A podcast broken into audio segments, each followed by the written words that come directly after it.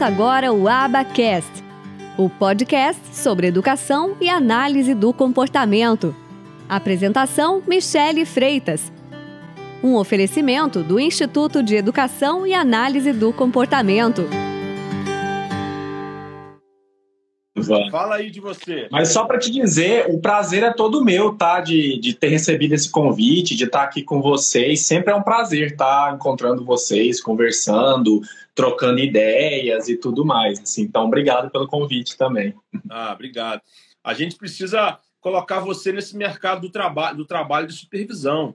O cara altamente qualificado, cara que tem experiência, tá meio jogado aí, esquecendo a análise do comportamento, mas eu acho que você não pode fazer isso, não. Melhorou o braço? Eu dei uma afastada mesmo, é verdade. Esse último ano e meio, mais ou menos, quase dois anos, é verdade. Melhorou o braço? Olha, ainda não, infelizmente ainda não. Ainda estou em tratamento, ainda está meio assim no alto, sem saber o que, está acontecendo. Talvez eu vou passar por cirurgia, mas enfim, tá, tá caminhando aí essa tá questão. Né? É, eu espero, eu tô, meio primeiro focando no braço. Depois que eu resolver o braço, aí eu preocupo com o resto, assim. Entendi. Covid você não teve, não? De quê? Covid.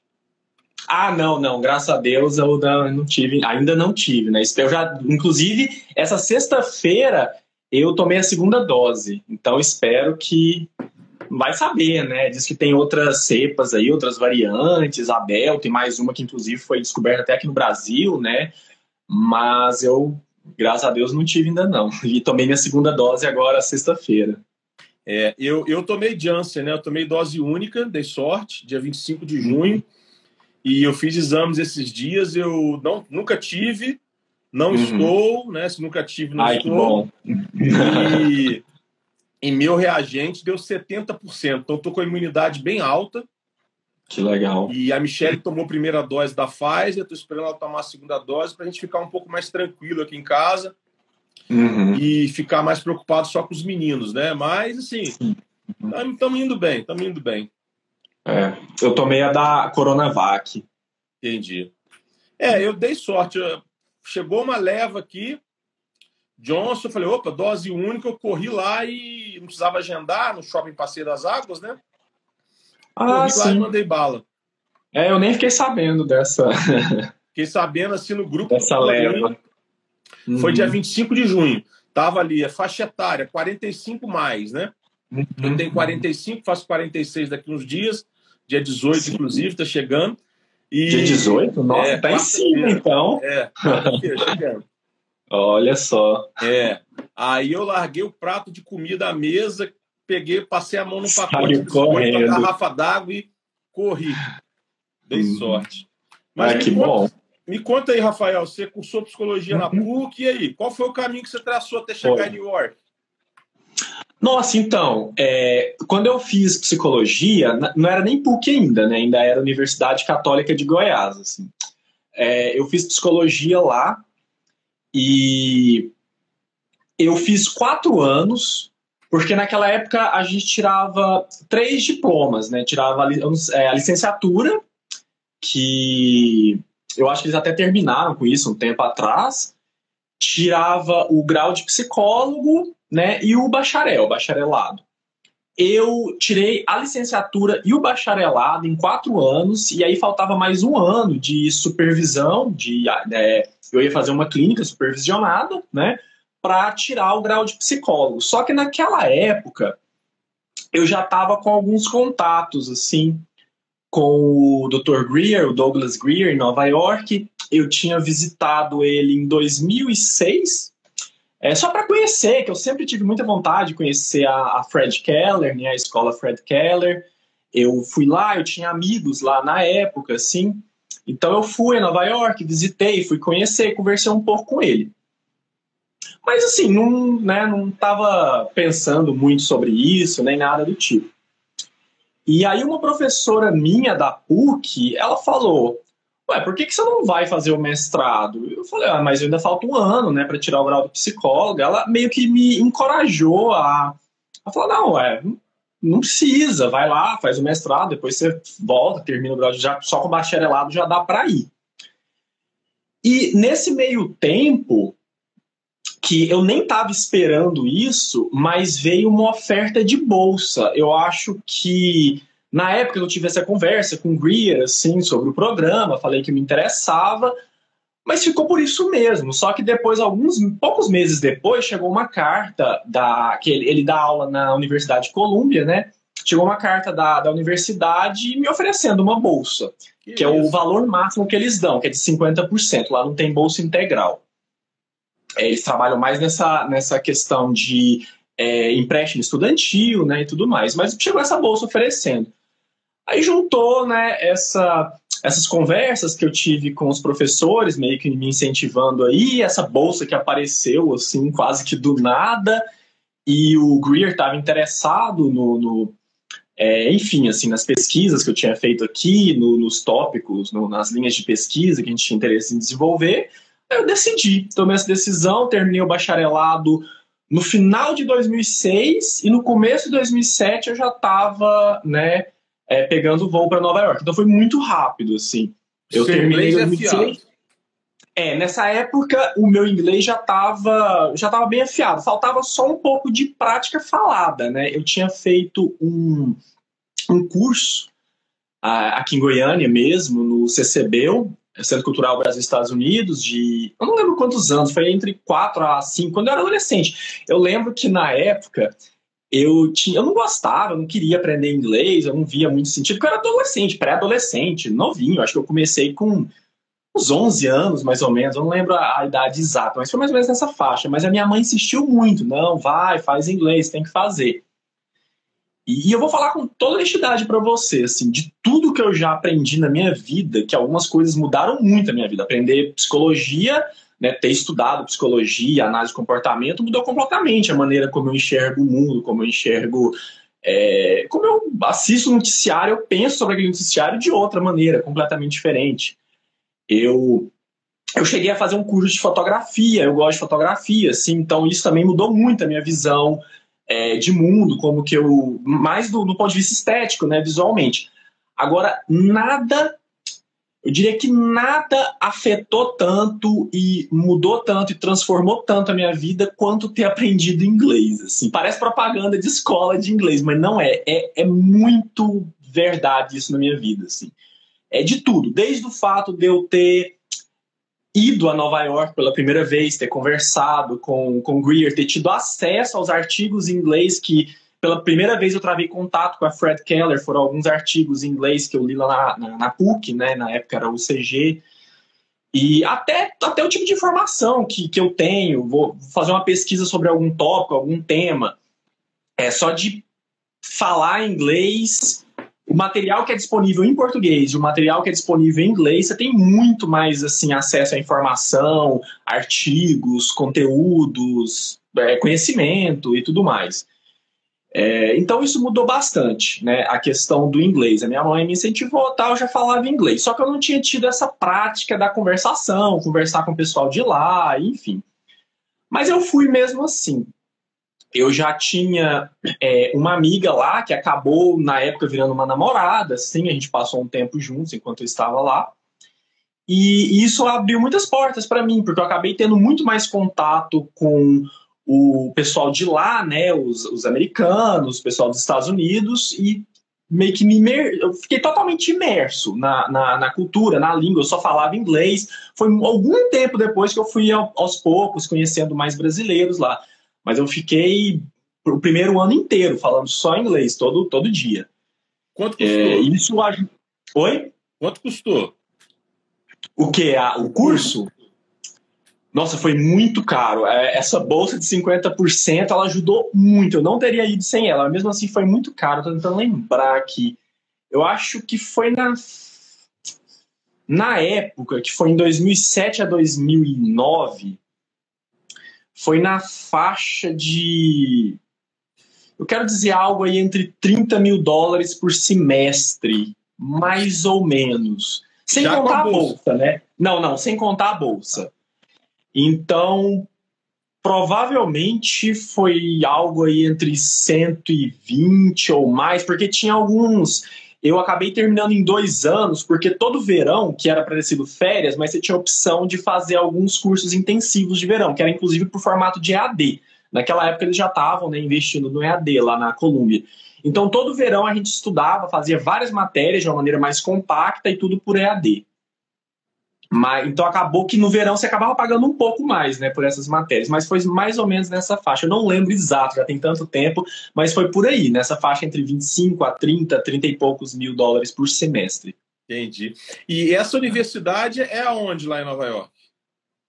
Ela fica Uh, Morningside Heights é o nome do bairro. Então você tem West Side, né, Manhattan, né, na ilha de Manhattan, você tem West Side e ela fica bem lá para cima, na parte norte de Manhattan, que é acima ali acima da 115, mais ou menos na 120 a 125, mais ou menos. Você morava que próximo? É. Morava, mas no começo não. No começo, na verdade, foi bem difícil, porque foi assim. Quando eu cheguei lá, inicialmente, eu fui morar com essa amiga minha que me ofereceu para ficar lá. Ela morava muito longe, era no, no Brooklyn, é, tentando lembrar o nome do bairro, Bay Ridge. Então é perto, mais ou menos perto ali da ponte, bem, bem para baixo no Brooklyn. Era um bairro de italianos, irlandeses. E de Bay Ridge para Colômbia o metrô de Nova York é incrível, é maravilhoso. Assim, é, é, mais ou menos 35 minutos de qualquer lugar, de qualquer um dos, né, dos cinco boroughs lá, você vai para qualquer outro. Mas especificamente do lugar onde ela morava até na Colômbia era muito longe. A, digamos assim, a baldeação né, que você fazia entre os metrôs lá era bem complexa. Então acabava demorando bem mais do que isso. Era na faixa aí, no mínimo uns 45 minutos, quando você não pegava, não tinha muito problema mas naquele, naquele horário de pico ainda chegava a ser quase uma hora, mais ou menos, para chegar lá. E não bastando né, esse uma hora de, de deslocamento, que eles chamam do commute, né, para chegar lá, a gente ainda dava aula. A gente é basicamente professor em período integral, né, nas escolas da rede Cabas. Então tem a Fred Keller, mas tem várias outras. Eu acho que vocês chegaram até a visitar algumas dessas escolas, né? Uns anos atrás, eu lembro que. Em Yonkers. Aí eu conversei com a Michelle, sim, em Yonkers, sim, eu cheguei a dar aula lá. É, e, e, vocês viram, é bem longe. Então, daquela região ali do, do North West Side de Nova York, é mais uma hora de carro.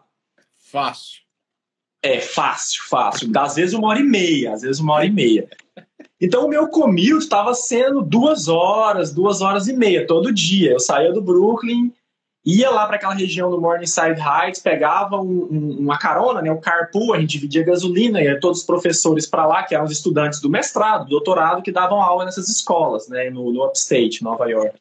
A gente ia todo mundo junto, ia lá, dava aula o dia inteiro, período integral, né, horário lá horário de aula mais ou menos ali, depende, varia um pouco, mas entre 8 da manhã até 4 da tarde, 3 e meia da tarde. Então dava aula, depois voltava, assistia o mestrado à noite, eu voltava né, para o Brooklyn. E essa situação não deu para se manter muito tempo. Era, eu gastava quatro a cinco horas por dia nessa, nessa ida só em metrô, em carro. Aí depois eu consegui mudar mais para perto, ali pro que eles chamam do Hispanic Harlem, né, que é o Harlem, mas a parte é, dos hispânicos, né, que é bem mais perto ali do Morningside Heights. E pouco tempo depois disso, eu consegui uma vaga na, no, no alojamento lá dentro da, do Teachers College, né, que é a faculdade de educação da, da Columbia. Eu consegui alojamento lá dentro e o resto do tempo que eu fiquei lá eu passei a morar. Então era muito fácil. Eu acordava, tropeçava, caía da cama e já estava dentro da sala de aula lá. Ficou Isso bem mais ruim, fácil. Só era ruim para matar a aula, né? Aí ficou ruim. Ah, não, é, mas eu não matava a aula, não. Não, tô brincando. Pagando esse preço, se fosse para matar a aula. É, não tinha, não tinha como. Eu queria aproveitar cada segundo de aula. Com certeza. E como que é, é esse programa? É, é uma universidade que tem diversos programas na área de psicologia. Como que é a análise do comportamento lá dentro dessa universidade? Essa aula que você dava nessas escolas era aula de educação especial? Sim, sim. Na verdade, eu, é, eles, eu dei aula tanto na educação especial quanto em salas de inclusão. Então, eles meio que. Ele, é, eu acho que era prática deles de sempre modificar um pouco. Você trabalhava um semestre ou um ano em uma escola, depois eles te transferiam para outra. Até para você experimentar uma gama maior. Né? Eu cheguei a dar aula desde o é, o pre-K, que seria quase que um berçário mesmo, assim, crianças muito, muito novinhas, dois anos, dois anos, três anos, até adolescentes, que seria ensino médio, nosso sexto ano, 12 anos de idade, 11, por aí. Então, eu trabalhei tanto em salas de educação especial, exclusivamente, que era três professores para, sei lá, oito crianças, às vezes sete, nove no máximo, até salas de inclusão, que eram dois professores aí, às vezes três, mais 20 alunos, porque lá não tem muito, assim, as salas geralmente não são tão cheias assim, né? Mesmo na, na, nas, nas salas de inclusão ou na sala de educação normal, assim, as salas não costumam ser muito cheias. Entendi. Mas, então, é, então foi isso, assim, eu fui cada vez mais conseguindo melhorar essa, essa situação, assim, né, da, da deslocamento e tudo mais. E a bolsa, ainda bem, elas, eles manteram, eles sempre foram renovando essa bolsa, eu consegui ficar com ela do começo até o fim. E, e tinha autistas na sala? Na sala que você diz... Você ministrava eu... aula? Ah, sim, sim, todas, todas tinham. Sempre tinham. É, eu, eu não sei dizer ao certo, viu? É, porque isso era uma, uma parte que ia mais para as secretarias de educação e tudo mais, porque os boards, né, que eles chamam. Mas a, a dos diagnósticos, né, a gente atendia vários tipos de crianças com vários diagnósticos diferentes. Mas por alguma razão parecia que sempre existia uma proporção maior de crianças ou de adolescentes com diagnóstico é, de autismo do que é, outros diagnósticos. Assim, mas tinha todos os tipos de, de diagnósticos. E tinha todo tipo de, de, programa que você tinha que aplicar em sala, pareamento, Sim. currículo Sim. obrigatório, todo tipo de coisa estava ali. Sim, era um pouco diferente, porque eu acho que aqui no, no Brasil o pessoal é, tá mais conhecido como outra linha, né? Então é, a gente usava aquela linha é, Cabas, é, é, um pouco diferente, é, assim, de maneira geral, é a análise de comportamento, é a ABA, os mesmos princípios né, da análise de comportamento, do behaviorismo e tudo mais. Mas existem algumas diferenças sutis, assim, um foco nas capacidades verbais e tudo mais. Então, a, a, gente usava os mesmos procedimentos, os mesmos programas, mas com esse viés né, da linha CABAS, que é a linha do, do Douglas, né, do Douglas Greer. E lá, e, e, lá, e lá na universidade, é uma universidade grande, com vários programas, a análise do comportamento está dentro da psicologia? Como que é? Sim, então, eu, na verdade, apesar do. Quando eu, é, eu revalidei o meu mestrado aqui no Brasil, eu revalidei ele como mestrado em psicologia. É, porque o meu mestrado foi em Applied Behavior Analysis, né? Só que eu fiz o mestrado dentro da faculdade de educação, que é o Teachers College, a faculdade de educação da, da, da pós-graduação na Colômbia. Então eu peguei muitas aulas que não eram nem com analistas de comportamento, eram com educadores, com pedagogos. É, eu, inclusive, eu era certificado para ser professor no estado de Nova York. Eu poderia, se eu quisesse, dar aula, sei lá, para o ensino médio, para o ensino fundamental, mesmo que não fossem salas de educação especial, eu, eu era certificado para dar aula, né, se eu quisesse. Mas o, o o programa se chamava Applied Behavior Analysis. Ele ficava dentro da faculdade de educação, então era um dos pouquíssimos programas que tinha focado na psicologia lá dentro dessa faculdade específica, né, porque era uma faculdade de educação, mas era Applied Behavior Analysis, mais especificamente é, análise de comportamento aplicada à educação. E, e, com foco na educação especial, mas é, mesmo tendo esse foco na educação especial, o, o, o Richard, né, o Douglas Greer, ele sempre teve é, sempre teve essa discussão de como que é a análise do comportamento aplicada à educação como um todo, salas de inclusão, é, salas de educação especial, ou uma sala que não tenha nenhum tipo de criança com diagnóstico. Então, o, o objetivo dele era tentar transpor os princípios da análise do comportamento para uma sala de aula, independente de como for. Independente né? da necessidade. É claro que, sim, sim. Então, depende da criança, o que, que ela precisa, né? Cada criança vai precisar de algum. É, cada uma tinha seu é, o, o graph, né, o gráfico e tudo mais. É, nas salas de inclusão, inclu, é, na, na escola de inclusão que eu dei aula, que eram salas de inclusão dentro de uma escola tradicional lá em Nova Jersey, é, mesmo as crianças que não tinham diagnóstico, elas tinham os gráficos, elas passavam por vários é, procedimentos. É claro que era diferente, assim, existiam programas específicos que elas não precisavam daqueles programas para aprender um determinado conteúdo. Então elas aprendiam de, né, de, da maneira como era mais apropriada ali para elas. Mas a gente ensinava a todas as crianças nessas salas de inclusão, que era uma escola, só que essa não era nem um estado de Nova York, era no estado de Nova Jersey. Era um pouco mais distante até para chegar lá. Só atravessava o rio. É, é. E, e então, nessa faculdade específica, né, no Teachers College, eu, até onde eu me lembro, esse era o único, é, o único programa de pós-graduação que tinha tem tanto o mestrado quanto o doutorado. Eu fiz o mestrado, mas tinha o doutorado também.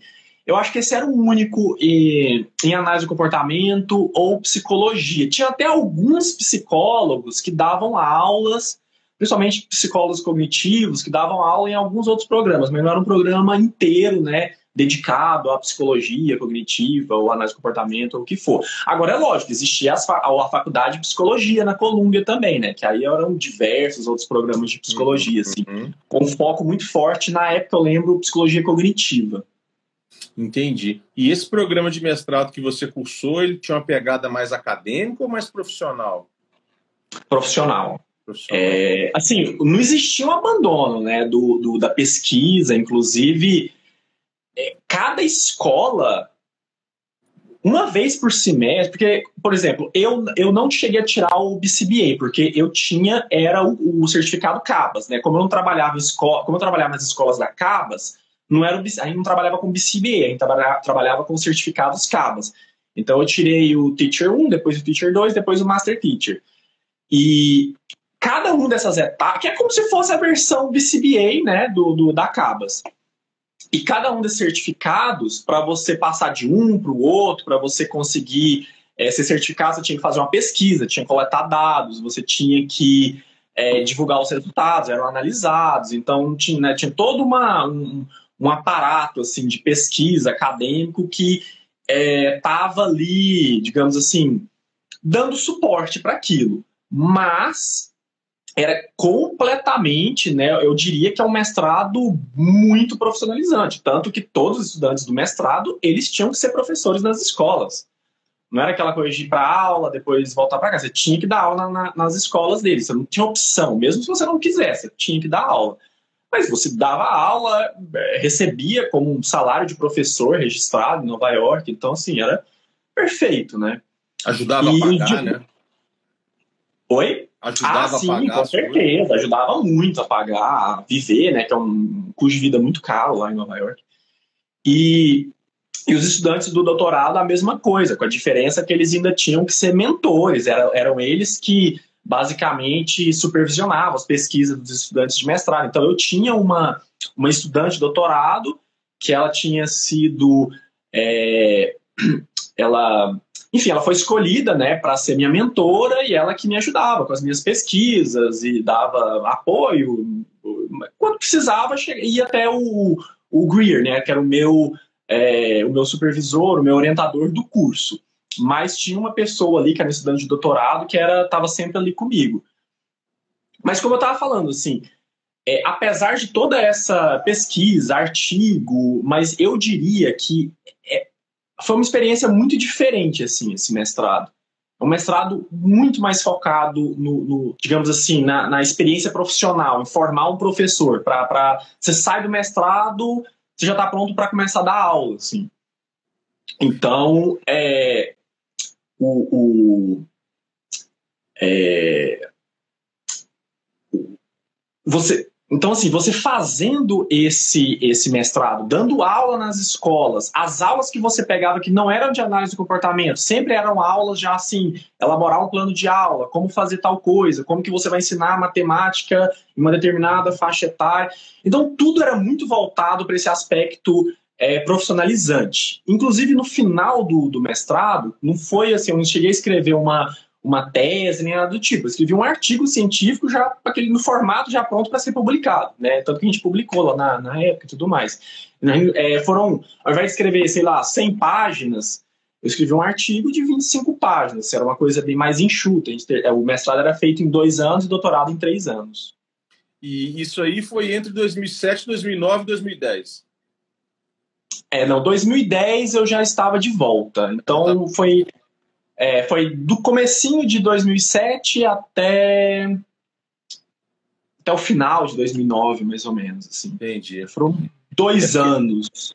eu Michelle... teria demorado um pouquinho. Desculpa, pode falar. Não, pode falar, se precisa ter demorado.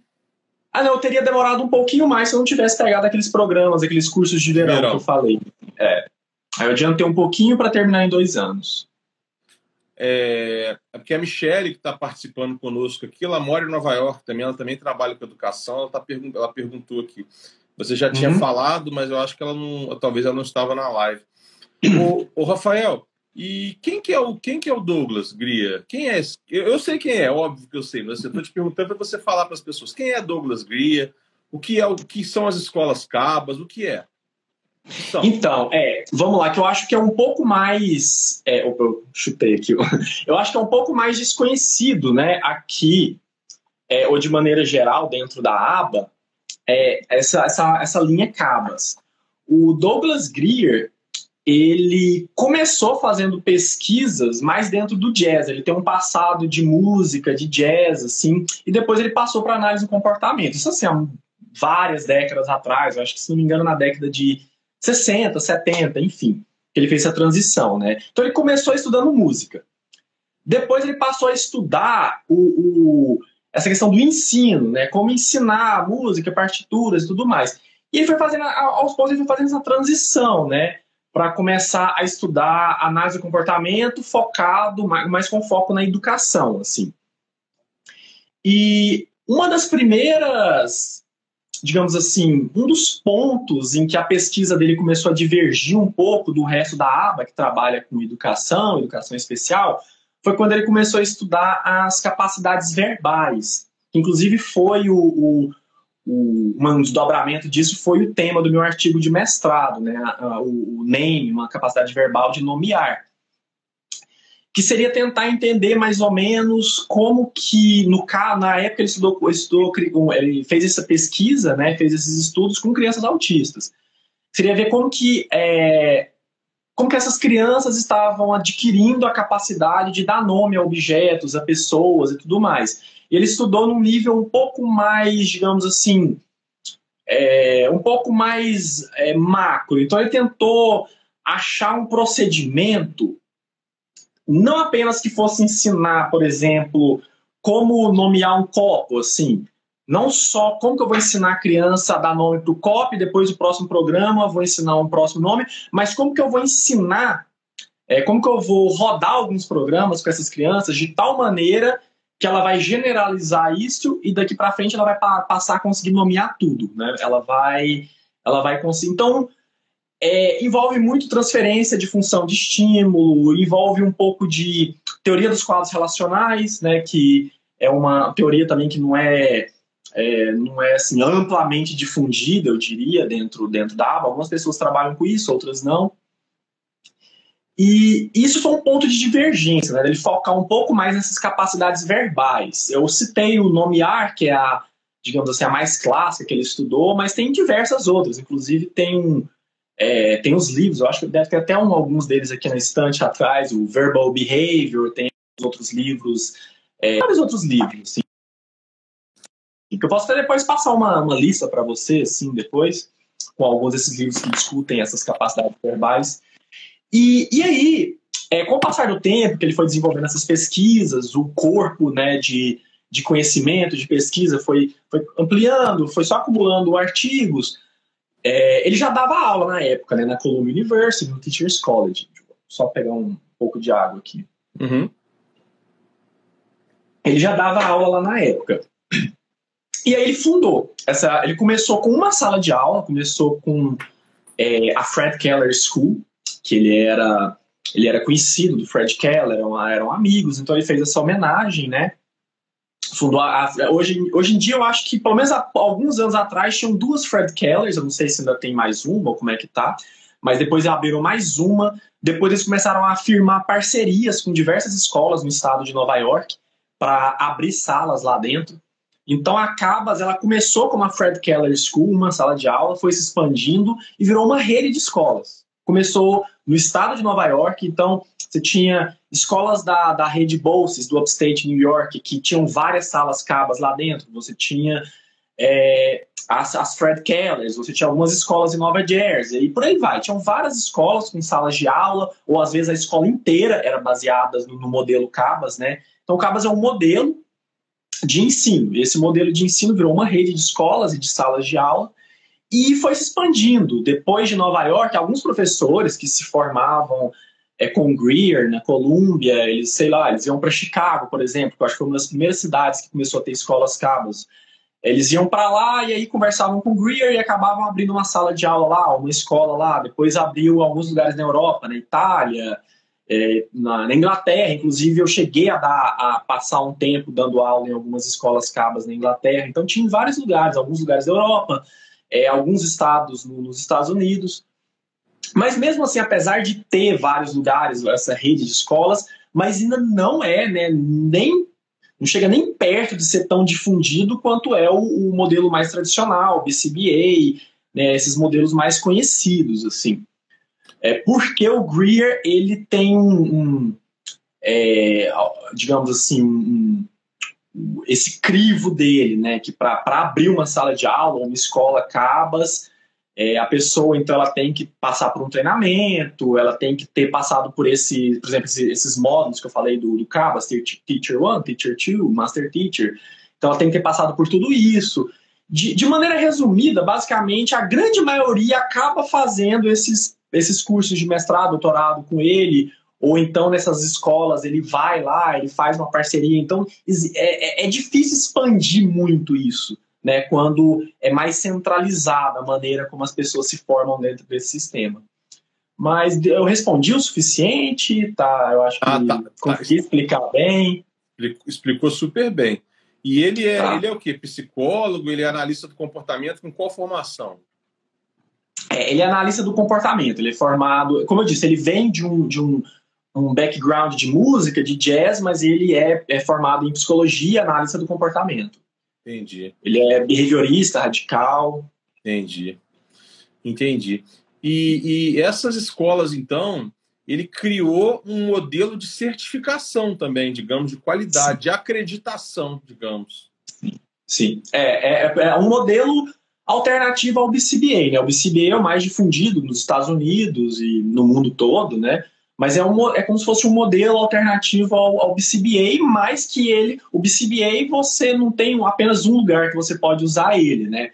É, você, muitas instituições diferentes, para diversos trabalhos diferentes, pedem o BCBA.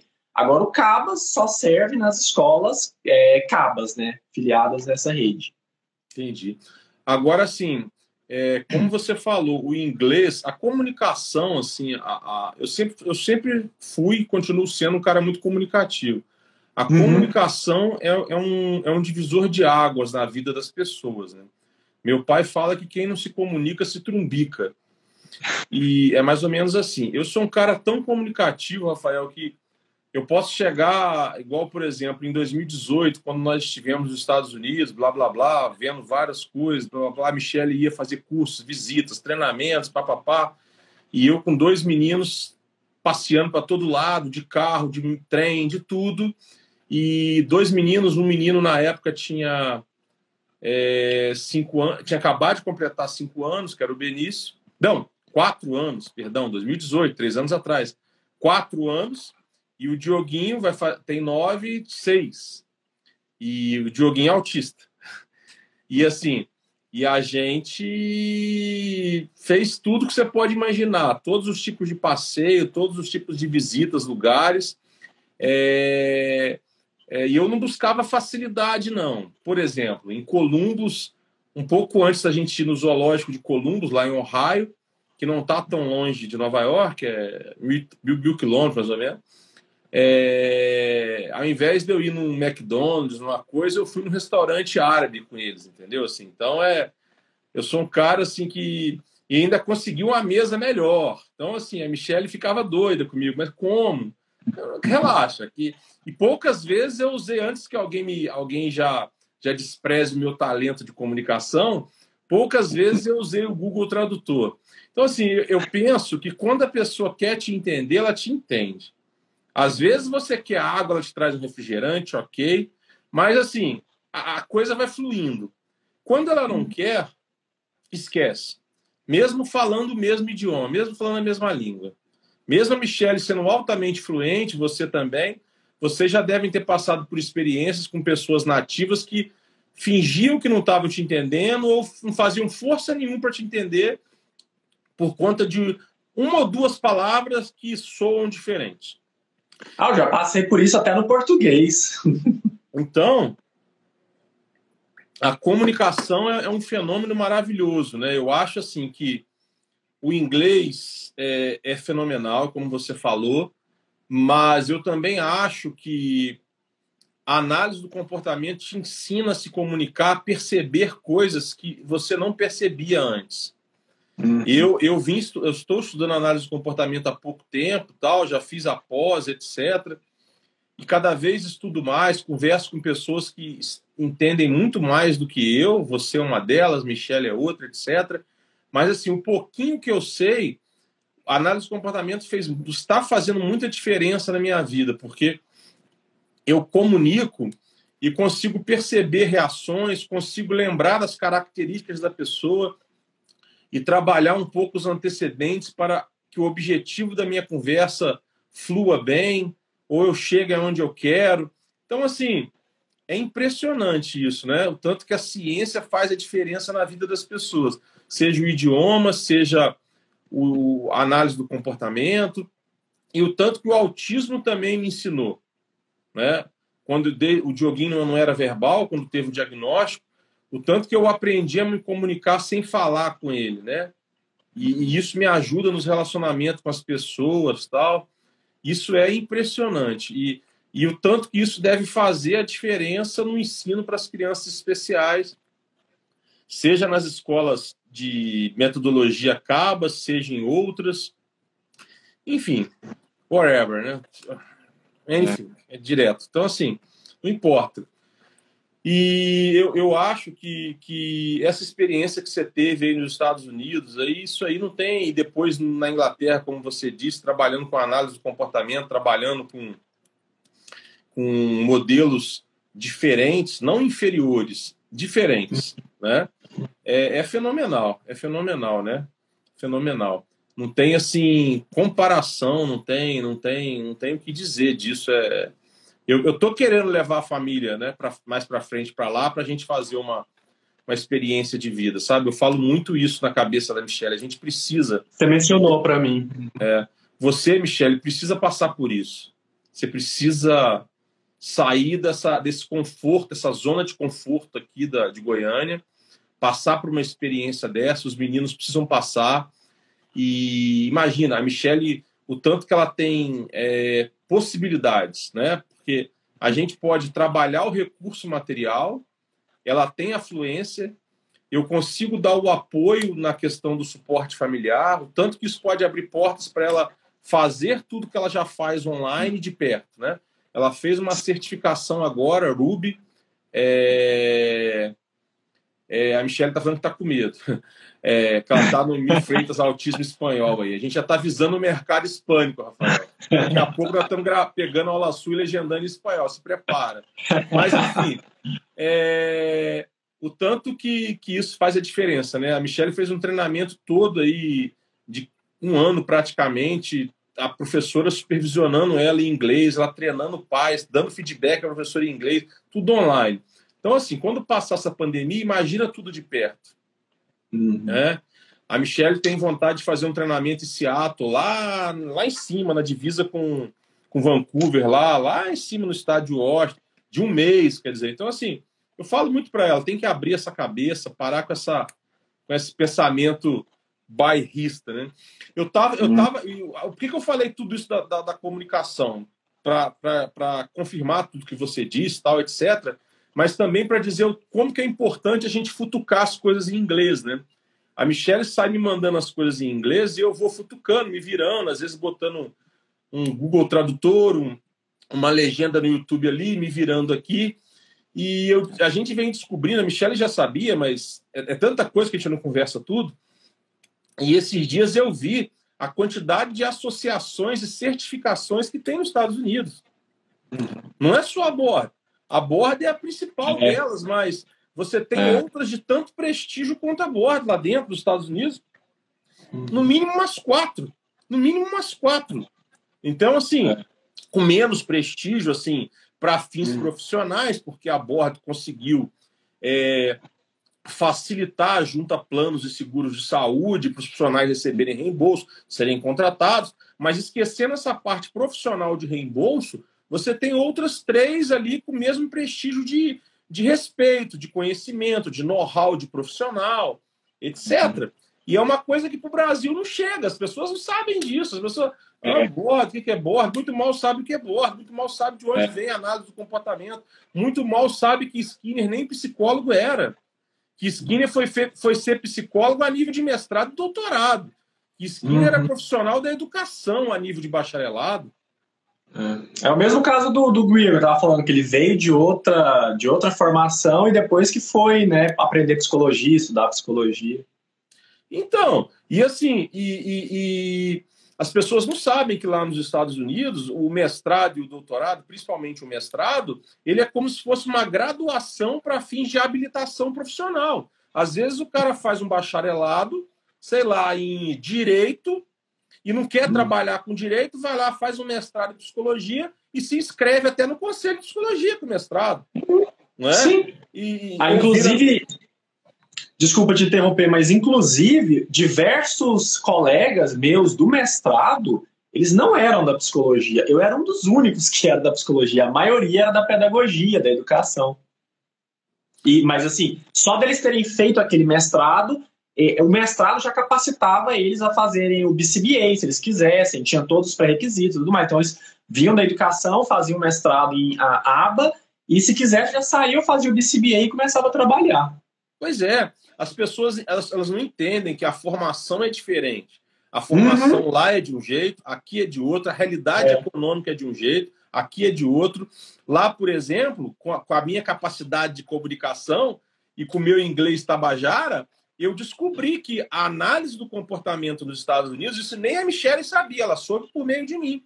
Ela é regulamentada em 31 estados, mas não é em todos. Uhum. Em alguns estados, a profissão em si ela é regulamentada. E eu não estou falando de bordo, eu estou falando de regulamentação estatal. Eu não sabia disso também, não. Inclusive em Nova York. Então, assim, inclusive em Nova York. Então, então e, e, e é independente da psicologia. Né? Uhum. Em contrapartida, em poucos estados, mas existem, é, os uhum. analistas uhum. do comportamento precisam trabalhar sob a supervisão de psicólogo. Olha como o país é, olha como a coisa ainda não está não tá sedimentada, né?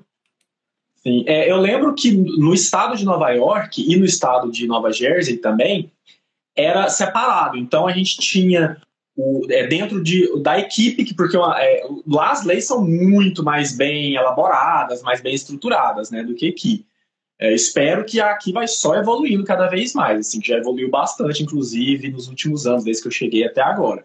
Mas lá, você tem, pelo menos nos estados que eu trabalhei, você tinha uma lei muito bem estruturada de quais são os profissionais que têm que atender uma criança, né? Ou se ela não tem dinheiro, o dinheiro vem do Estado, o Estado vai pagar, pagar a educação daquela criança. Inclusive, eu lembro que na época era uma coisa muito interessante. Você me perguntou quanto que eu paguei, né? Na Colômbia, Ivy League e tudo mais o estado de Nova York, a quantidade, a quantia né, de dinheiro que ele gastava com cada criança que tinha um diagnóstico, precisava receber um tipo de educação especial, inclusiva, ela era consideravelmente maior do que quanto que o estudante da Colômbia pagava por ano. Eu acho que dava aí, na época, muito tempo atrás, porque tem mais de uma década isso, o Estado gastava aí na faixa de 90 mil, 100 mil, 110 mil dólares por ano com cada criança, assim, mesmo se ela não tinha nenhum tipo de condição de pagar aquilo. Né? É, eu espero que algum dia a gente consiga chegar nesse ponto aqui também.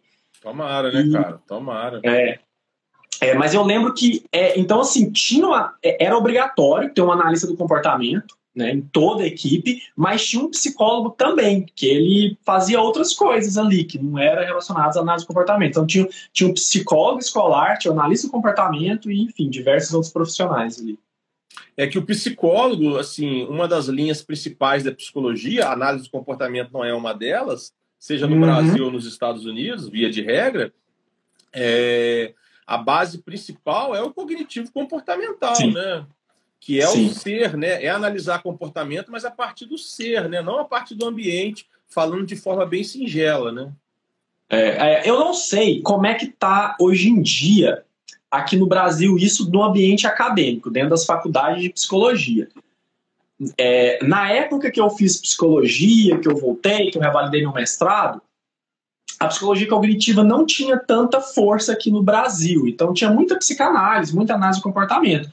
Mas quando você chega Estados Unidos, Canadá, Europa, é basicamente psicologia cognitiva. É, é isso, assim. É a grande, a maior parte da, desse, é, dos cursos de psicologia dentro da academia, dentro das universidades, é psicologia cognitiva. Existe um nicho de, de aba, é, um nicho de psicanálise, mas é bem pequeno, assim. Então, tem, pelo menos nessa época, hoje em dia eu não sei como é que está a psicologia cognitiva aqui, né, no Brasil, mas existia um, um, um abismo muito grande, assim. Quantas, quantas cadeiras de MBA você teve na, lá na, na, na UCG? Você lembra? É, cadeiras de? de? De análise de comportamento. Como assim cadeiras? Quantas disciplinas? Ah, sim. Desculpa. Nossa, muitas, muitas. É... Nossa, uma boa. Porque a, a, o, assim, existe uma tradição muito forte de análise do comportamento, né, aqui no estado de Goiás e no Distrito Federal. É, o, o, inclusive o Fred Keller ele esteve envolvido com a abertura do curso de psicologia na UNB. E da UNB, isso meio que filtrou para o CG na época. Então, existe uma tradição muito forte de análise do comportamento aqui, desde a época que eu fiz. Eu, eu não saberia dizer quantas, porque eram muitas, muitas mesmo. Eu diria que, a grosso, no mínimo um terço do meu curso foi análise do comportamento. Provavelmente mais um pouco, para ser honesto. Provavelmente mais um pouco de um terço.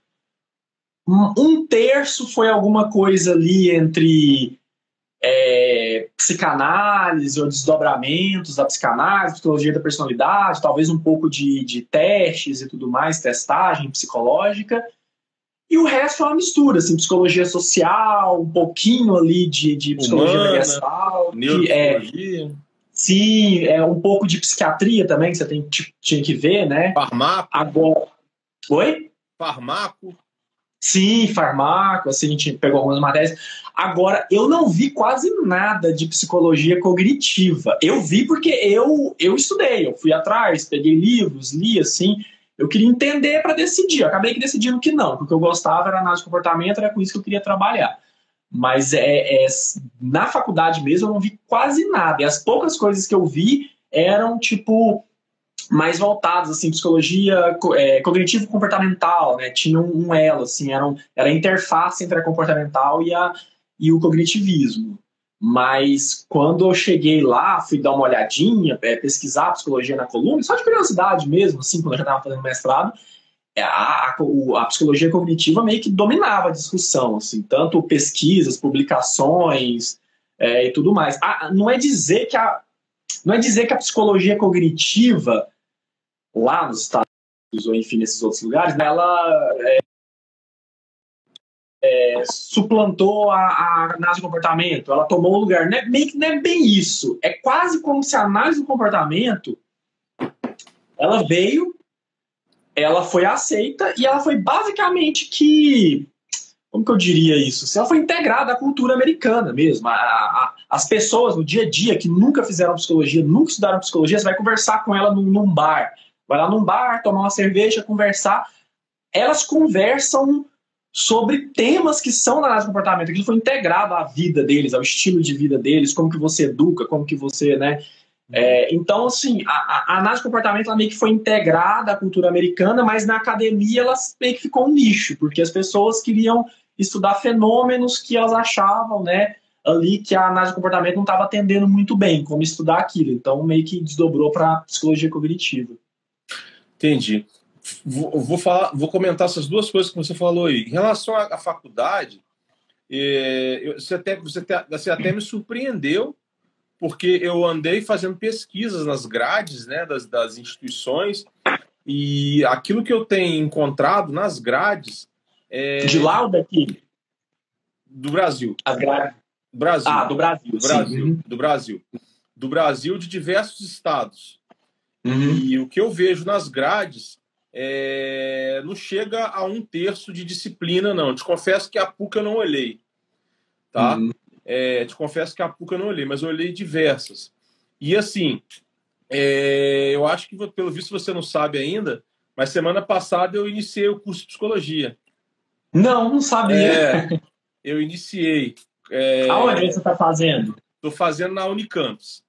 Na Unicampus. É, porque para mim é mais fácil a logística, o IAC é do lado, é aqui uhum. do condomínio. Então, assim, para mim, qualquer 15 minutos a mais na ida e 15 minutos a mais na volta, tudo bem que eu estou assistindo o EAD agora.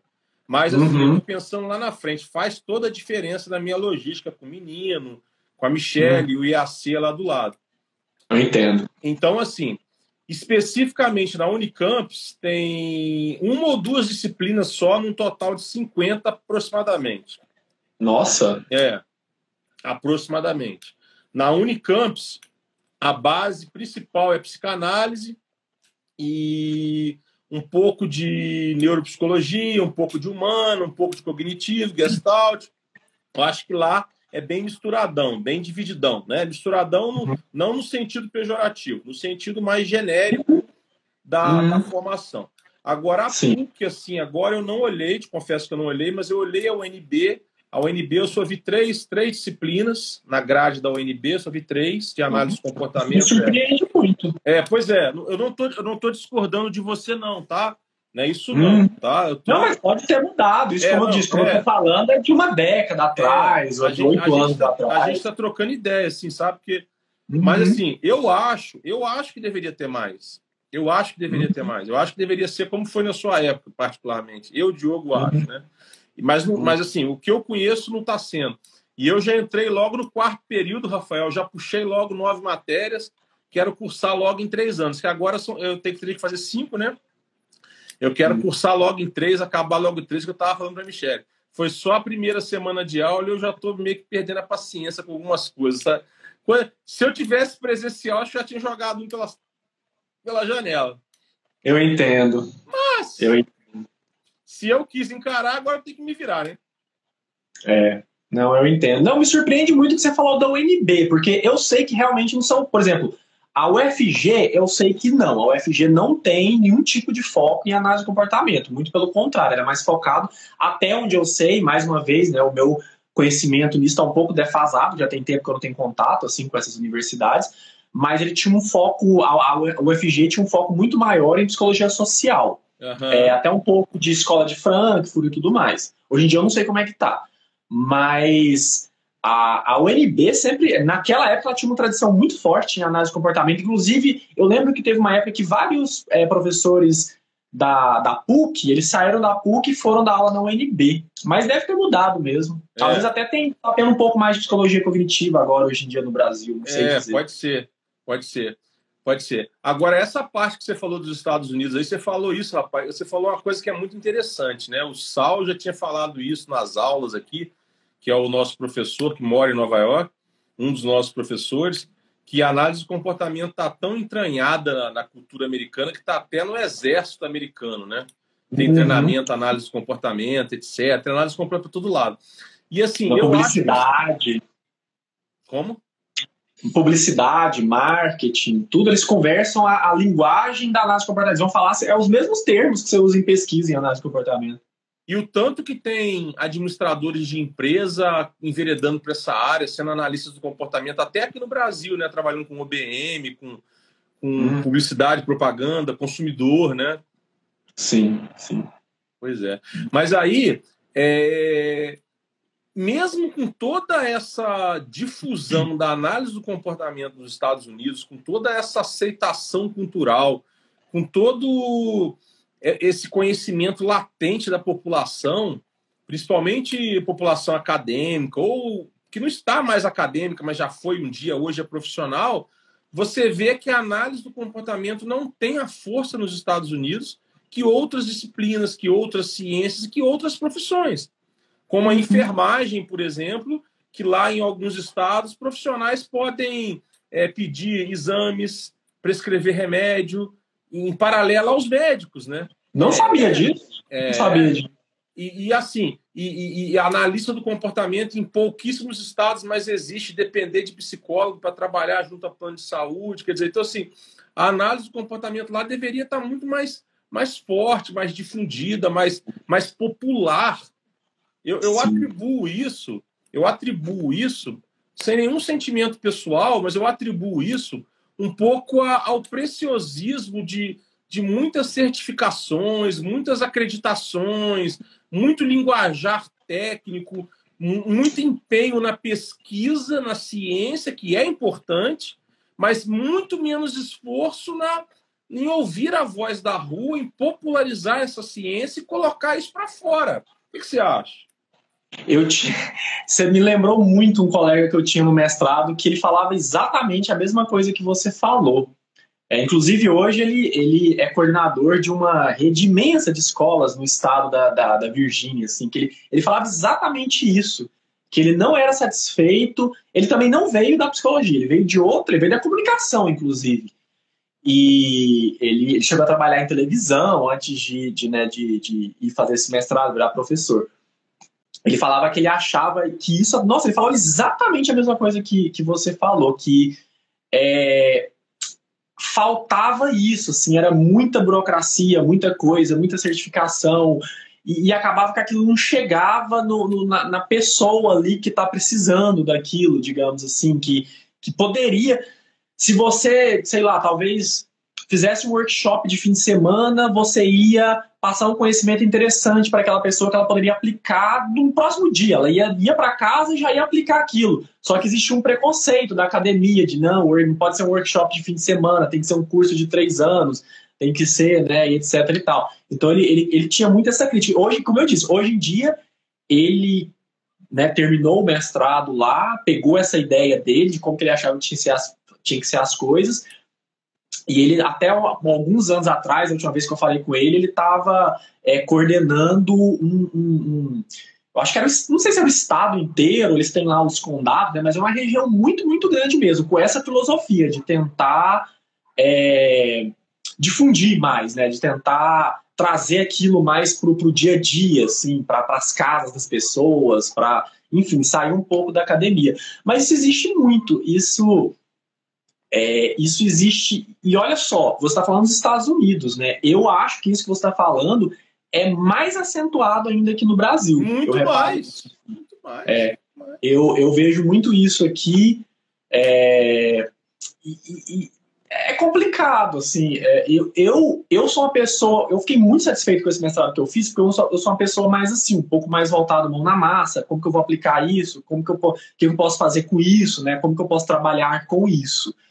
Então, eu, eu concordo com você nesse ponto. Eu acho que é, é, é uma coisa que você falou, é uma mistura de comunicação, que hoje em dia tudo é. Hoje em dia não, sempre foi, mas hoje em dia está mais difundido né, com as mídias digitais. Então, tem a parte da comunicação, tem a parte do lobby, né, que assim, você tem. Provavelmente os, os enfermeiros lá, para terem conquistado esses direitos, teve lobby, teve, teve política, comunicação, teve muita coisa para eles né, terem conquistado esses direitos. Então, acho que a ciência é importante, é óbvio que é, claro. mas tem que ter todo esse, esse aparato né, de comunicação, de, de, de lobby, de política e de. Não sei, essa tentativa de tentar pegar aquilo e falar é, quem que vai se beneficiar com isso? Como que eu vou né, transformar isso essa palavra, né, tá muito comum hoje em dia, mas como que eu vou transformar isso num conteúdo que vai beneficiar as pessoas, assim? Como que eu vou... É, eu acredito muito nisso, sim. Claro. Então, assim, depois você me passa o contato do seu amigo, pelo visto já tem emprego lá na Virgínia, que eu já estou na filosofia dele. Ele, nossa, ele, ele é ótimo. Acho que vocês iam se dar muito bem. É o Adam. Ele é muito, ele é muito divertido. É. Ai, ai. Então, assim, o Rafael, mas assim, o que, que eu acho, cara? É, no direito, a minha formação de base principal é direito, né? No direito, uhum. a gente fala assim, o juridiquês, né? No uhum. direito tinha muito juridiquês, juridiquês, juridiquês, ainda tem. E as pessoas falam, não, o juridiquês é bom que valoriza o profissional. Então eu falo bonito, eu sou eloquente, eu tenho juridiquês, é, eu uso terno, eu ando de carro bonito e, e, as pessoas me chamam de doutor. Pronto, né? Eu estou ali, eu sou advogado. Só que esse advogado, ele, ele foi ficando defasado porque o direito foi mudando, o direito foi ficando mais acessível, as pessoas começaram a acessar e propor demandas independente de advogado, as ações de massa foram surgindo, novos direitos foram surgindo, consumidor, meio ambiente, coisas que não existiam há 30 anos atrás, por exemplo, assim, tão, de forma tão latente. E esses advogados foram ficando para trás, né? Então, eu acho que, respeitadas as proporções, respeitado todas as adequações e contextos, é mais ou menos isso que está acontecendo com a análise do comportamento. E nós, aqui no IAC, sem prepotência, acho que nós somos pioneiros, no caso a Michelle especialmente. Por quê? Porque ela foi a primeira pós-EAD análise do comportamento do Brasil, que sabe do mundo. Porque eu não sei se tinha pós-EAD quando a Michelle abriu nos Estados Unidos. Talvez mestrado, mas pós.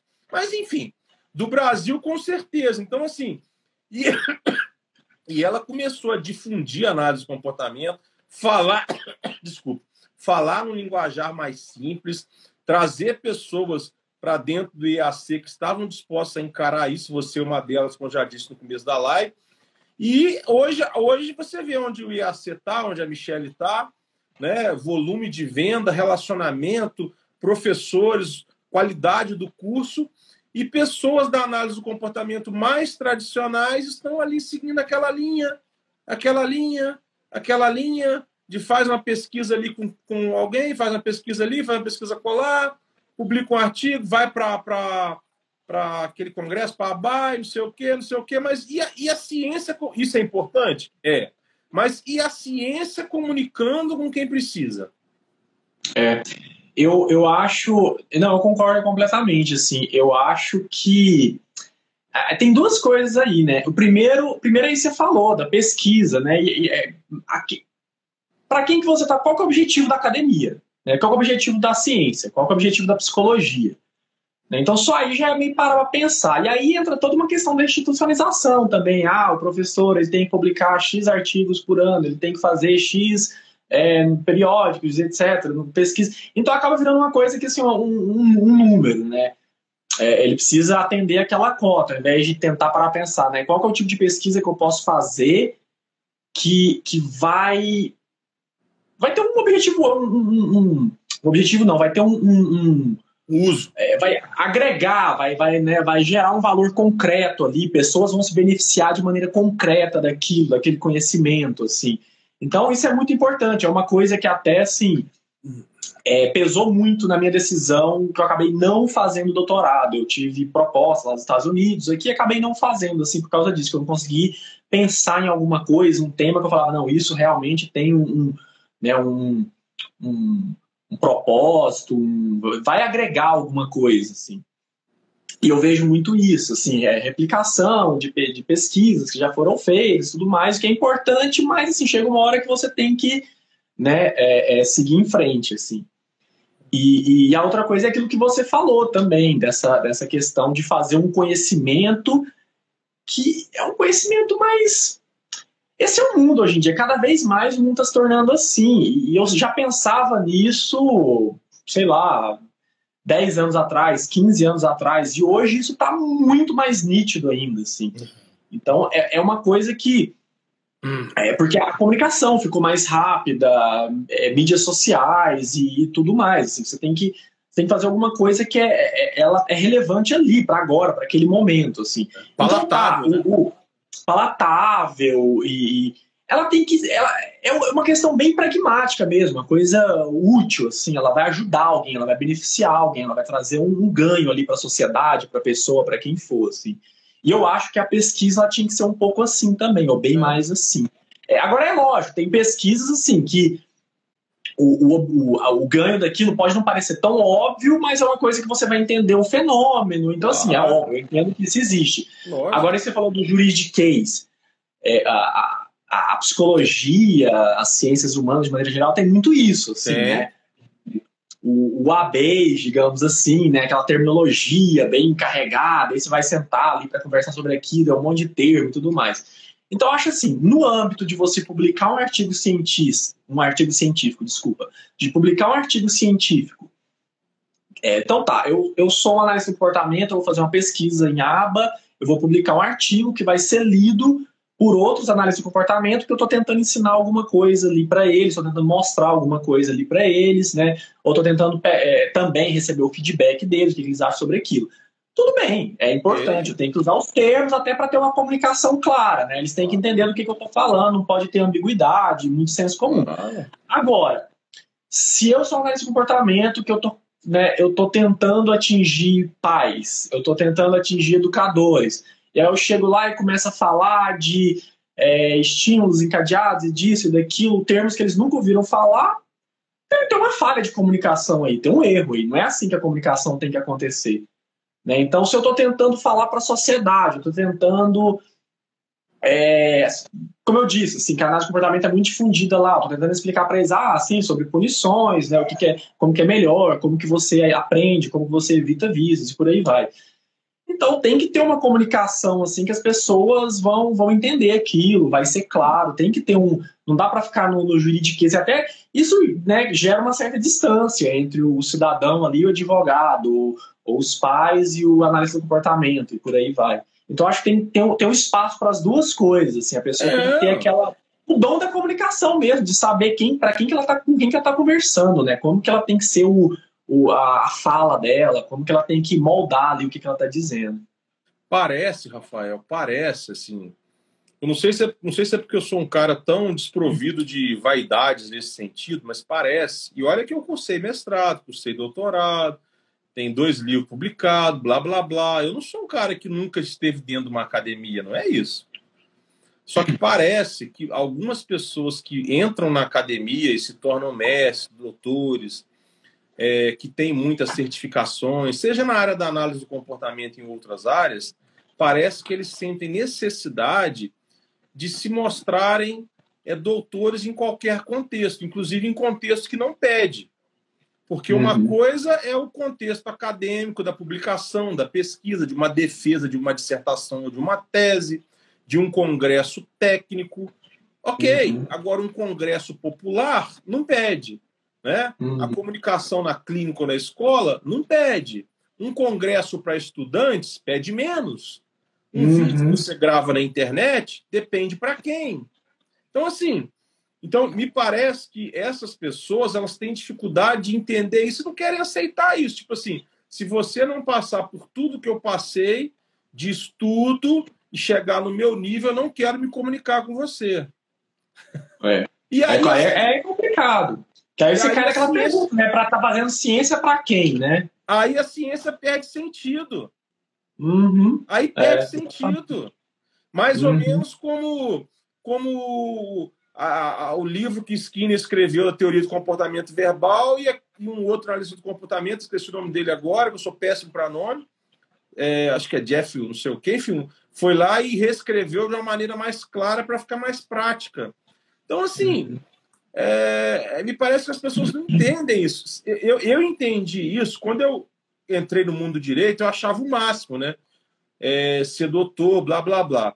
Aí, aproximadamente ali em. Deixa eu lembrar o ano, tá? Peraí. Em 2004, se eu não estou enganado, eu estava dando aulas, ministrando aulas de direito para a turma de engenharia numa faculdade que existe hoje ainda no estado do Rio, que se chama Faculdade Redentor, acho que agora é Uniredentor, algo assim. E eu lembro que eu comecei blá, blá, blá, blá, blá, blá, blá, blá, blá, blá, e a turma era pequena, sei lá, tinha uns 20, uns 20 é, alunos e uma ou duas meninas só, uma menina, turma engenharia, né? Engenharia uhum. civil e mecânica junto, acho que era algo assim. E aí, rapaz, depois de uma meia hora, aqueles alunos ali e tal, e eu não, conhecia nada de análise do comportamento, nem de autismo, senão eu tinha percebido na primeira frase. Eles ficaram aqueles 30, 40 minutos assim, né? E eu disparei, né? Aí um aluno teve coragem, pessoal. Aí ele falou alguma frase imbecil, assim. primata da engenharia. O direito na engenharia já era ali na metade do final para o curso, né? Aí ele falou, tipo assim, alguma coisa primata, alguma coisa banal, é, é, alfabetização para engenheiro. Uma frase boba, assim. Como uma coisa boba para analista reforçador, né? Como uma coisa boba para direito, jurisprudência. Coisas assim que a pessoa mal pisou o pé na academia já sabe o que é. Aí eu peguei e falei para ele, o quê? Aí ele falou, pois é. Eu acabei de falar para você uma coisa que o aluno mal entrou na faculdade de engenharia já sabe. E você não entendeu, professor. É a mesma coisa para com a gente. Nós não estamos entendendo nada. Entendendo é, nada. É. A gente não. Então, assim, aí eu falei, rapaz. Aí caiu minha ficha.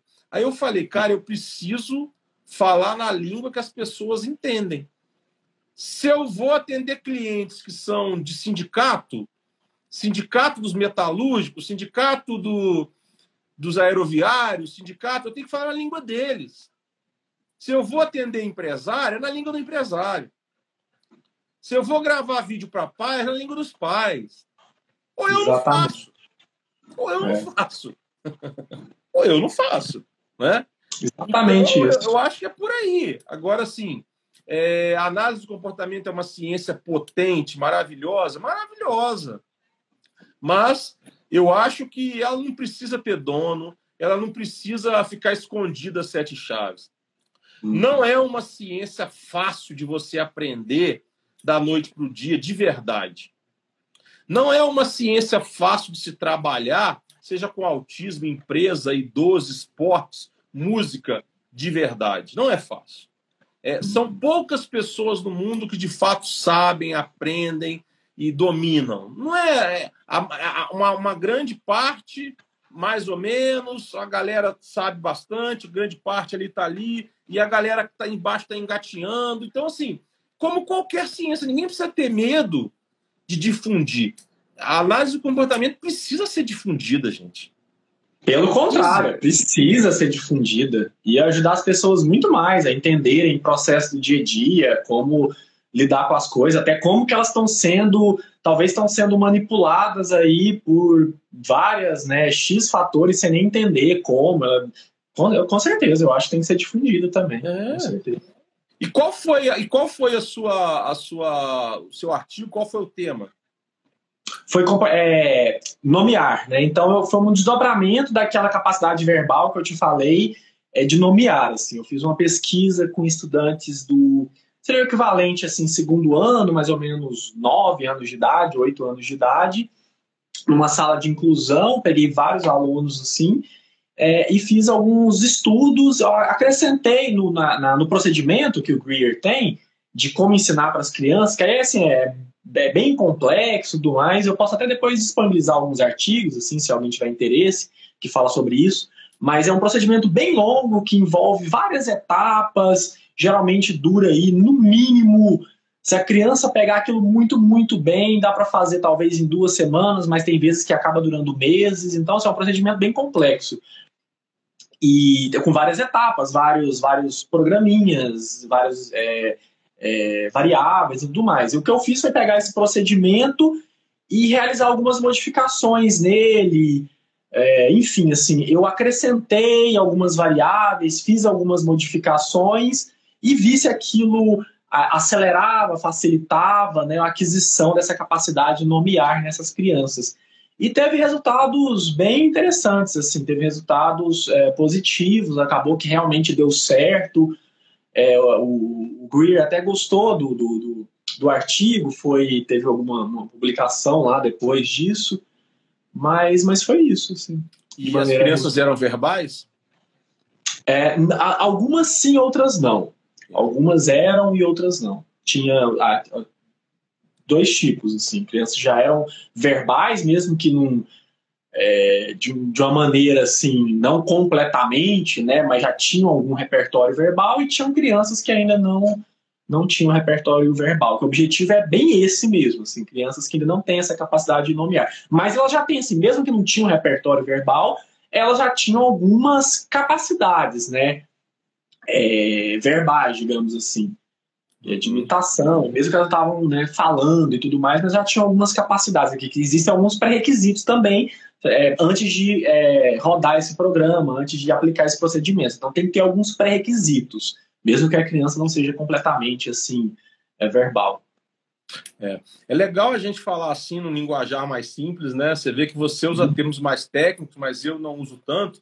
Mas você deve ter percebido na minha pergunta se era verbal ou não, exatamente para as pessoas entenderem que mesmo a criança não sendo verbal, ela poderia participar desse processo, né? E que o objetivo era uhum. esse. A pergunta é. foi de propósito, para as pessoas entenderem.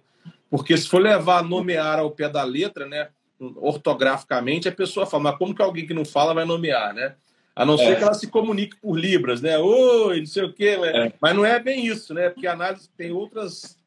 A gente tinha até algumas crianças assim que não eram libras, mas eram outro tipo de comunicação, assim, com alguns aparelhinhos uhum. e tudo mais. Mas, mas sim. É, é, inclusive, assim, eu fiquei pensando em qual a maneira, melhor maneira de explicar isso, assim, né? Como que é essa questão do, do verbal para análise do comportamento, assim, que nem sempre envolve o ato de falar, né? Assim. É, exatamente. Ô, Rafael, mas e aí, para frente agora, o que você vai fazer? Você vai esperar o braço sarar, após cirurgia, é. se quiser, e vai eu embora de novo? Ponto, eu tô num ponto com esse braço que é, é, parece aquela coisa assim, é, é, já tem alguns anos, né, que eu tô nessa luta com o braço, teve um acidente de carro, fui, eu já passei por, sei lá, quatro, cinco médicos diferentes, já fiz tudo quanto é tipo de tratamento você consegue imaginar, já passei por acupuntura, vários ortopedistas, eu fiz de tudo, assim, tudo que você consegue imaginar eu já fiz. Então chegou num ponto que as outras coisas, elas meio que meio estão saindo, assim, de foco, eu só tô conseguindo enxergar isso, sabe? Eu tô muito, assim, é, é, é enfim, assim, eu tô muito focado em querer resolver essa situação do braço, até porque várias outras coisas eu não consigo fazer, assim, é, às vezes eu vou, sei lá, ficar um tempo digitando um texto na frente do computador, passa, passa algumas horas, começa a doer, eu tenho que parar. Então, até para mim decidir o que, que eu vou fazer daqui para frente, primeiro eu queria né, tentar resolver essa situação, ver, não, tem como resolver, não tem, vai ter que, você vai ter que modificar vários hábitos da sua vida. Enfim, eu quero entender melhor isso.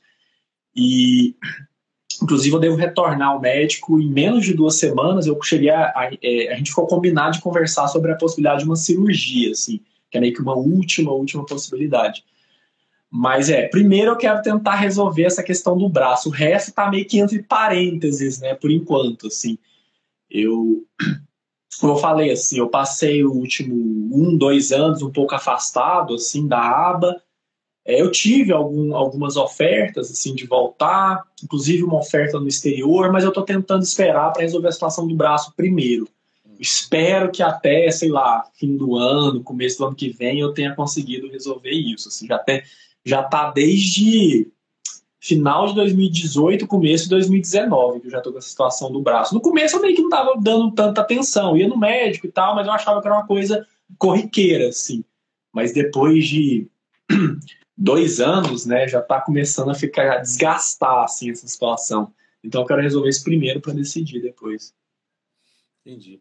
Mas enquanto isso, as pessoas, você vai, você vai ativar esse Instagram seu ou prefere que as pessoas te chamem pelo e-mail? Olha, eu acho que pelo e-mail eu, eu com certeza eu vou responder mais rápido, eu vou visualizar mais, mais rápido. Então, se tiver alguma pergunta, acho que e-mail é a melhor opção. Até porque eu ando usando muito pouco assim a, as redes sociais, com exceção do YouTube, que eu uso muito, assim. Mas por várias razões, que eu uso para informações, né? Ver várias coisas mas o, Instagram, o Facebook, eu usando muito, muito pouco. O que eu uso mais é o e-mail e o WhatsApp. Né? Então tá. tem o WhatsApp também, tem essa opção do WhatsApp que eu tô sempre, todo dia eu tô olhando, respondendo, é como eu tô comunicando mais com as pessoas. E qual que é seu e-mail, apesar dele estar tá na arte? Fala ele aí para nós, apesar dele estar tá na arte. O e-mail... Não vê? Sim, o e-mail é rvv064 gmail.com. Esse é o que eu vou ver mais rápido, assim. Tem algumas outras contas, mas esse é o que vai ser mais rápido a visualizar. Muito fácil, né? Rvv064 arroba gmail.com. Facílimo. É só prestar atenção quando a pessoa fala que você grava, né? rvv064 arroba gmail.com. E é, Rafael. A RVB de Rafael Vieira Vasconcelos. RVB o 064 Rafael que, Vieira Vasconcelos. Na época que eu criei esse e-mail, que tem muito tempo atrás, eu estava estudando a 64, a questão da ditadura e tudo mais. Aí, por alguma razão, o RVV já tinha sido é, utilizado, aí eu coloquei esse 64 porque eu estava buscando algum número para acrescentar. E, Rafael, aí o pessoal pode te enviar e-mail para para pedir esses materiais de estudo, trocar ideias. Você está aberto para contatos profissionais aí também, o pessoal quiser buscar sim, sim. supervisão com você, principalmente, de repente, supervisão de acompanhamento terapêutico que está na escola, que é mais sim, sim, pode mandar tudo pelo e-mail. Eu uhum. acho que você eu acho que você está muito preparado para ajudar na, no acompanhamento de crianças autistas e os seus é, acompanhantes terapêuticos, professores de, de, sala de recursos. Eu acho que é por aí, né, cara? Sim, com certeza. Qualquer dúvida, qualquer solicitação, enfim, pode mandar por e-mail ou pelo e-mail eu posso passar também o contato no WhatsApp, que aí pode ter uma conversa um pouco mais rápida. Então, com certeza, é. pode entrar em contato, sim. É, mas eu acho que, que esse sistema de supervisão, de avaliar os programas que os terapeutas estão passando, é, abordar comportamentos problemas, é, dar alguma dica de facilidade, por exemplo, para aprender matemática, como você mencionou no, no começo da live, que você trabalhou. Eu acho que tudo isso são coisas que você pode ajudar e você tem que, que botar seu preço e cobrar. Né? Nós estamos falando de coisas profissionais, não estamos falando de chamar para tomar chopp, né? Sim, com certeza. Não é? E você consegue fazer sem, sem usar o braço, né? Você pode fazer videochamadas e, né, hum. por enquanto, dá para ir sem o braço, né? Dá, dá. Dá para ir, né? Então tá. É, pessoal, rvv064.gmail.com. Aí, Rafael, essa live fica gravada, ela vai sendo visualizada aos poucos lá no perfil da Michelle. Depois a gente disponibiliza no Face, depois disponibiliza no YouTube. Depois nós usamos trechos também, vai sendo usado pedacinhos tal. Mas, enfim, isso aí eu, eu, tenho certeza que você não tem problema quanto a isso. Só estou te dando não. um toque novamente. Qualquer coisa você me uhum. fala. Que aí você vai ver isso aí sendo difundido tal. E agora que a gente está ciente, quando a gente tiver alguma procura, a gente sempre indica aqui é, muito a Ana Raquel para supervisão, né? Ela gosta. A Ana Raquel tem muita experiência com autismo.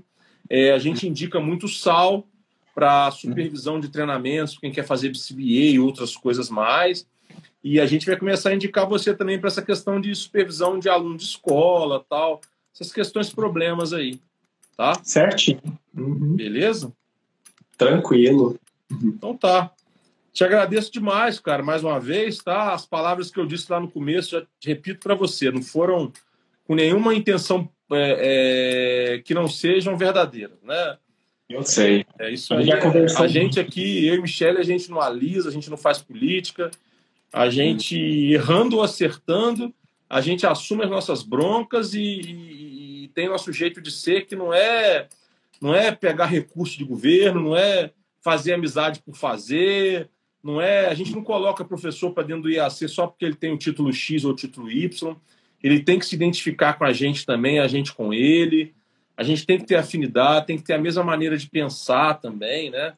Porque senão foge de, daquilo que a Michelle criou, foge daquilo que nós somos enquanto pessoas. E é muito ruim você estar tá num ambiente, numa empresa, conversando com pessoas é, habitualmente ou, ou, ou, que envolvam dinheiro que não tem a mesma filosofia que a sua. Não é questão de você ser, a sua filosofia ser certa ou ser errada. É questão de não ser igual à sua, né?